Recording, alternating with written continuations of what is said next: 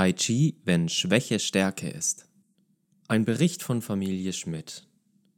Dr. Thomas Yu war über zehn Jahre Direktor des China Lutheran Seminary und ist im Ruhestand immer noch Teil der Schulgemeinschaft.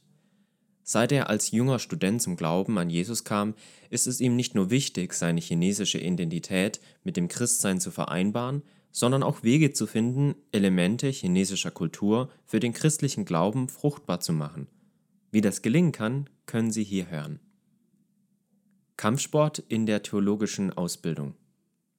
Tai Chi, auch Schattenboxen genannt, ist eine traditionelle chinesische Kampfkunst, die von vielen Taiwanesen praktiziert wird. Unter Christen ist sie jedoch nicht sehr verbreitet.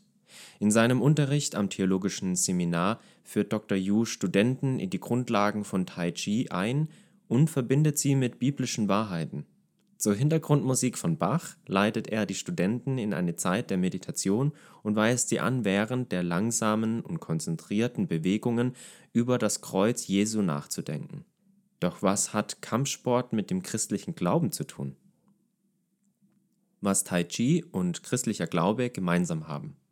Bei Tai Chi wird viel Wert auf Balance und Ausgeglichenheit gelegt.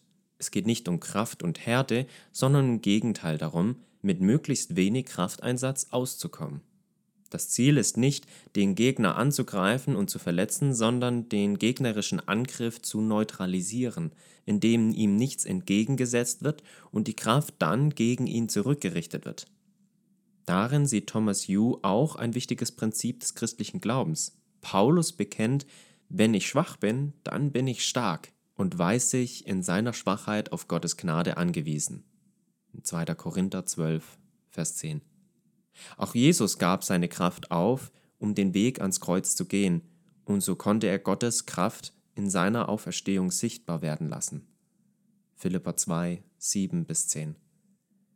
Wie in Tai Chi wird die Schwachheit zur Stärke und die Konzentration und Besinnung in Tai Chi kann in diese tiefe christliche Wahrheit hineinführen. So wird Tai Chi als Element chinesischer Kultur für Dr. Yu eine Brücke zwischen seiner chinesischen Identität und seinem Glauben an Jesus. Es lohnt sich auch für uns, immer wieder genau hinzusehen und zu überlegen, wo es in unserem Alltag solche Brücken gibt, die uns helfen können, Jesus näher zu kommen und ihm zu begegnen.